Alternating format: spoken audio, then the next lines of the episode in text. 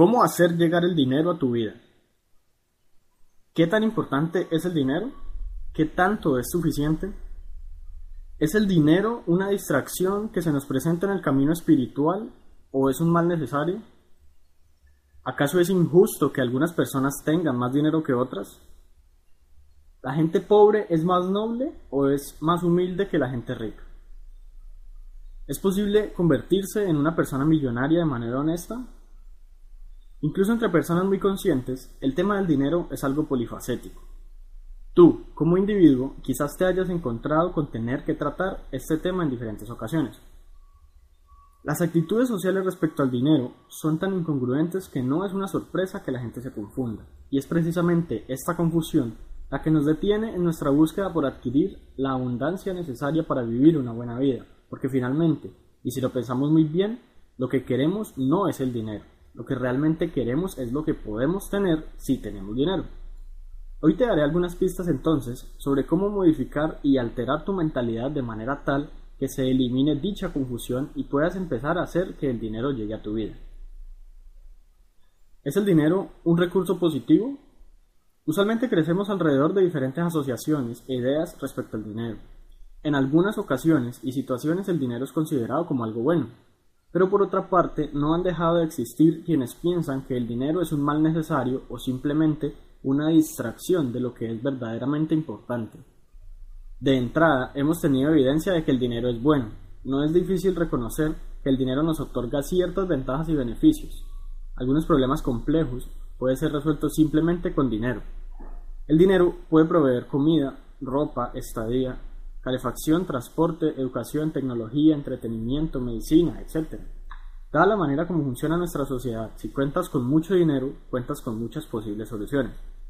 Claramente, el dinero no resolverá todos tus problemas y de hecho puede crear algunos problemas nuevos, pero realizando un balance objetivo nos damos cuenta de que el dinero es una herramienta poderosa de resolución de problemas. Tal y como dijo Earl Nightingale, nada puede reemplazar al dinero en el área donde el dinero trabaja. Con esto, Earl se refería a que en áreas donde el dinero lleva a cabo cierta función, es imposible que dicha función la realice alguna otra entidad como tal. Sin embargo, existen algunas cosas que realmente no me gustan respecto al dinero. Por ejemplo, el dinero sirve para clasificar ciertos privilegios, entre comillas, que recibe la gente, tales como cuidado médico, comida saludable y recursos educativos decentes. Estas y otras cosas deberían ser suficientemente equitativas alrededor del mundo, pero en realidad no lo son, y es quizás uno de los problemas principales a resolver más importantes por parte de la humanidad. Creencias conflictivas respecto al dinero. Muchos viven estancados en sus vidas simplemente por el hecho de que cuentan con actitudes inconscientes respecto al dinero. Objetivamente, la riqueza material parece ser algo muy bueno, algo que definitivamente todos deberíamos lograr. Subjetivamente, sin embargo, nos preguntamos si la riqueza es realmente necesaria, si nos hace malas personas y si es justo con los demás. Esto es precisamente el resultado de un acondicionamiento social mucho más grande de lo que pensamos. Lo más probable es que te identifiques con estas maneras de pensar y que en algún momento de tu vida hayas escuchado, por un lado, a personas decir que el dinero es algo bueno y por otro que es algo malo. Algunos incluso llegan al extremo de decir que el dinero está relacionado con el demonio y otras cuantas barbaridades. Y digo que la sociedad es la que nos condiciona, porque por ejemplo muchas campañas publicitarias nos comunican el mensaje de que debemos gastar mucho dinero y de que mientras más gastemos seremos más felices. Y por otra parte, vemos películas y escuchamos todo tipo de historias en las que se nos dice que el dinero no lo es todo, que simplemente debemos dejarlo de lado y enfocarnos en lo que realmente importa, como el amor. Este acondicionamiento social afecta nuestras relaciones también, ¿Qué tipo de suposiciones podríamos realizar sobre las personas basadas en sus ingresos monetarios? Si conoces el estado financiero de alguna persona, pero nunca la has conocido realmente, ¿podrías estar en el derecho de prejuzgarla asignándole cualidades que podrían ser o no ciertas? ¿Qué asumirías sobre un millonario? ¿Qué asumirías sobre alguien que está en bancarrota? ¿Cómo te sentirías con una pareja sentimental que gane 10 veces más de lo que tú ganas o 10 veces menos? Considero que muchas de estas asociaciones tergiversadas son las que llevan a las personas a creer que el dinero en sí mismo es el problema. Quizás lleguemos a pensar que es mejor vivir sin dinero y que la solución yace en encontrar una manera de librarnos de él o al menos de minimizar su presencia en nuestras vidas.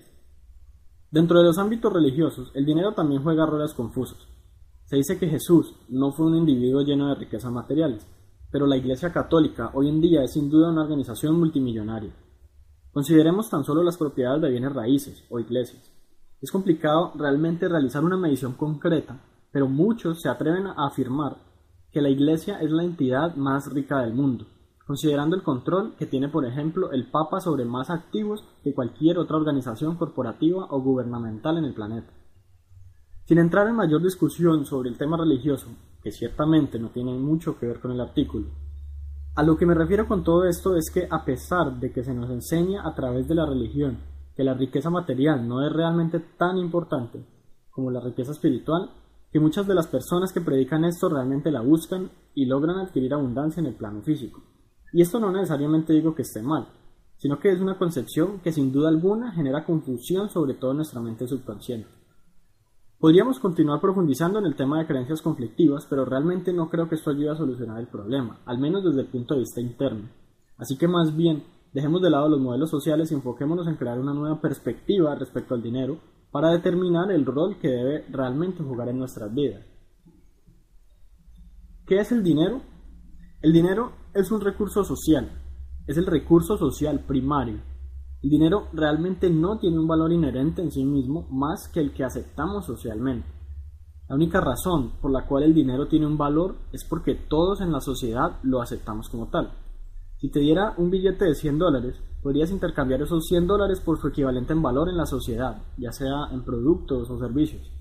Pero el verdadero motivo de que pudieses obtener dicho valor es que cualquiera estaría dispuesto a aceptar que precisamente ese dinero vale lo que vale. Al ser un recurso social, el dinero no es un medio de intercambio perfecto. El valor de las cosas, incluyendo el dinero en sí mismo, es determinado por consensos sociales. Cuando tus propios consensos de valor respecto a las cosas se equiparan con los de la sociedad y concuerdan, percibes que el precio de dichas cosas es justo. Pero cuando este consenso propio es diferente del de los demás, tendemos a pensar que ciertos ítems pueden ser muy baratos o muy costosos. A pesar de que podríamos llegar a tener alternativas al dinero, realmente la cuestión monetaria en la sociedad tiene tantas ventajas desde el punto de vista de la eficiencia que es difícil ignorar y no querer lograr buenas cosas respecto a este tema monetario. Asignándole un valor monetario a nuestros intercambios sociales, facilitamos los trueques y obtenemos acceso a casi cualquier cosa que queramos. Incluso el dinero mismo puede llegar a tener su propio precio. Hablemos de la deuda, por ejemplo. Si quieres tener dinero hoy, puedes comprarlo a un precio mayor del que vale y pagarlo después. Así que el dinero es esencialmente crédito social. Básicamente, esta forma de verlo tiene que ver con el hecho de que mientras más dinero tengas, más te debe la sociedad. ¿Cómo ganar dinero? Consideremos entonces qué significa ganar dinero con base en esta perspectiva. Como el dinero es un recurso social, ganar dinero significa adquirir más de dicho recurso. Cuando gastas dinero, lo que estás haciendo es convertir dinero en valor. Pero cuando ganas dinero, lo que haces es convertir valor en dinero. Una forma de ganar dinero es vender posesiones, tomar un ítem, venderlo y recibir dinero por él. Otra opción es adquirir ítems a cierto precio y venderlo a otro superior. Las empresas hacen esto todo el tiempo, toman ciertos recursos, los procesan y el costo del producto final es mayor que el costo sumado de todos los recursos usados, incluido el de producción lo cual genera un beneficio de utilidad basados en el hecho de que se genera un valor agregado para la sociedad. Pero quizás la forma más común de ganar dinero es la de vender tu tiempo, obtener un trabajo y cambiar horas por dólares, o cualquiera que sea la moneda de tu país. Mientras mayor sea tu habilidad para entregar valor social, más se incrementa tu potencial de ingresos y ganancias. La diferencia entre ganar 10 dólares la hora y 100 dólares la hora es que este último tiene mucho más valor social. La diferencia realmente no es culpa de nadie, se debe al consenso social que tenemos respecto al valor de ciertos trabajos. Nota la diferencia entre valor absoluto y valor social. Los atletas de alto rendimiento podrían no desempeñar un trabajo realmente útil, pero su compensación está basada es en el valor social que brindan al desempeñarse. Otra manera de ganar dinero es crear un sistema que gane dinero por ti, como por ejemplo un negocio. Este es realmente mi favorito, pues puede proveer mucho más apalancamiento que el intercambio del tiempo por dinero. También en el largo plazo es mucho menos riesgoso, pues contar con un sistema propio de generación de dinero y la administración de nuestro propio tiempo transversalmente genera mucha más seguridad que ganar dinero dependiendo de otros. También puedes ganar dinero vendiendo dinero, esto es, invirtiendo. Cuando inviertes tu dinero en algo o alguien, puedes ganar intereses o dividendos. Lo que ganes dependerá de en lo que inviertas. Y finalmente, por supuesto, otra manera de hacer dinero es robarlo. Históricamente esta ha sido una opción muy popular, pero por supuesto no la tendremos en cuenta ni mucho menos en este artículo. Hablemos de las dos estrategias. Si lo piensas concienzudamente, existen dos maneras básicas de ganar dinero. La primera es realizar una contribución social y recibir pagos conmensurados con el valor social de tu contribución. Tomar ventajas de las ineficiencias del mercado para extraer dinero sin contribuir con ningún valor sería una segunda opción. La opción 1 puede incluir conseguir un trabajo o empleo, tener un negocio con productos o servicios, revender productos con valor agregado o invertir en cualquiera de estas cosas. La opción 2 incluye revender ítems sin valor agregado, apostar, aprovecharse de otros, cometer crímenes o invertir en cualquiera de estas cosas. Otra manera de etiquetar estas dos estrategias es, la primera, contribuir, la segunda, aprovecharse. A menos que hayas decidido dejar de lado el dinero y que hayas hecho cosas como unirte a un monasterio, estarás usando una o ambas estrategias en este preciso momento. Alguna de las dos será regularmente predominante en tu vida. Nota que la número uno es esencial si se quiere que el sistema monetario sobreviva, pero la número dos no. La única manera de que quienes se aprovechan sobrevivan es que extraigan el valor de los que contribuyen, pero finalmente alguien debe contribuir, o no habría valor para que los aprovechados lo extrajeran. Cierto grado de aprovechamiento es aceptable, por ejemplo, los niños se aprovechan de sus padres, en términos monetarios, debido a que no cuentan con una manera de contribuir con valor social al mundo, y mientras crecen deben extraerlo de su familia. Cuando sea que estemos disfrutando los resultados de la labor de alguien más sin pagar por ello, estamos aprovechándonos del valor que nos brinda dicha labor. Sin embargo, eventualmente tenemos que decidir si seguiremos por el camino 2 o por el contrario contribuiremos al mundo y escogeremos el número 1. ¿Cuál sería tu estrategia primaria? Hablemos de la mentalidad del aprovechado. Desde el punto de vista de quien se aprovecha del sistema para obtener dinero sin brindar valor social, lo que realmente ocurre es que se busca minimizar el esfuerzo que requiere contribuir con valor a la sociedad y maximizar el dinero obtenido de dicho esfuerzo. Esto realmente tiene que ver con una mentalidad de escasez, y es en la mentalidad que cae un 99% de los empleados cuyos motivos por los cuales trabajan son simplemente de subsistencia. Llegan a un punto tal que lo que hacen no lo hacen porque se sienten bien y por contribuir al mundo, sino por obligación.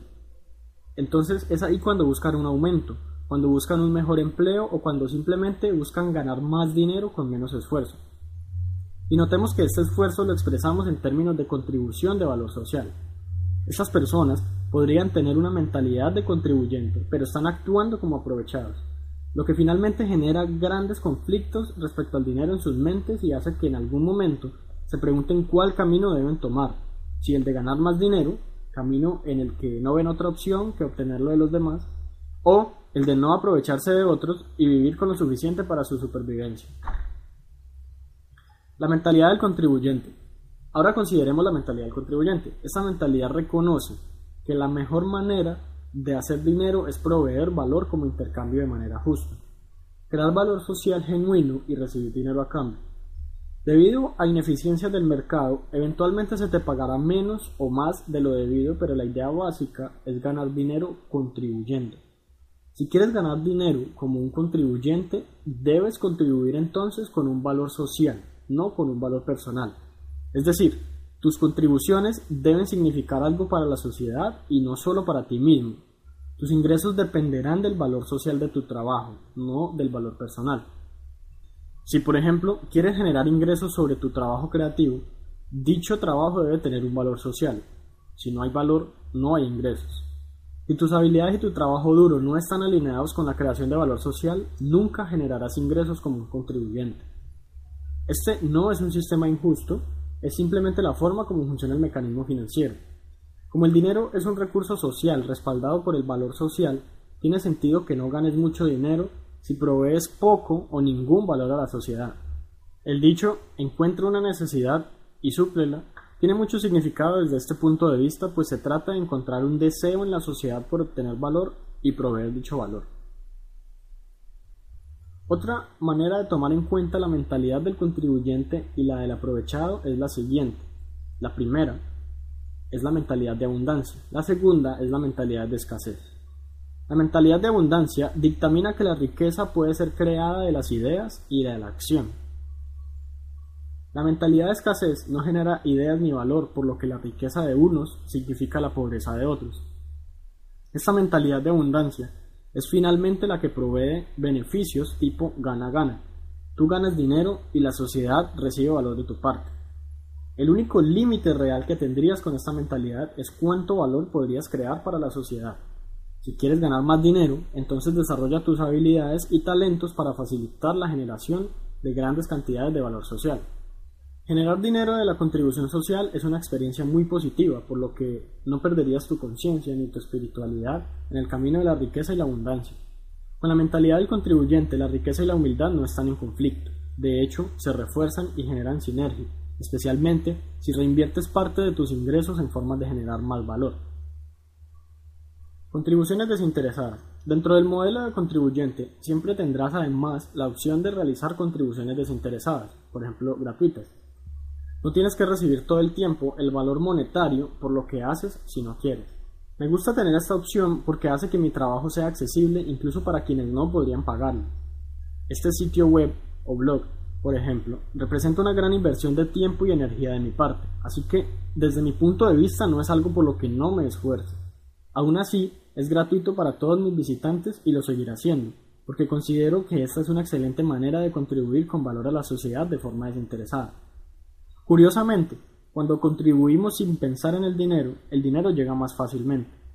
Recuerda que el dinero es crédito o deuda social, por lo que mientras más valor brindes a la sociedad, más estarán en deuda contigo y más merecedor te harás de ganar dinero eventualmente con tus contribuciones. A menos que realmente seas una persona totalmente inflexible, no debería ser difícil para ti encontrar una manera de contribuir con valor a la sociedad, de una manera que se encuentre alineada con tu propia percepción de valor.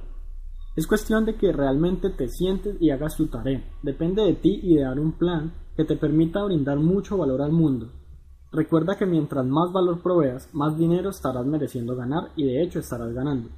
Es por esto que recomiendo a las personas que hagan lo que aman, que se dediquen a sus pasiones y que dejen de lado los prejuicios de la sociedad sobre lo que se debería hacer o lo que más genera dinero, debido a que rara vez esto se encuentra en consonancia tanto con el valor social como con el valor personal y la felicidad.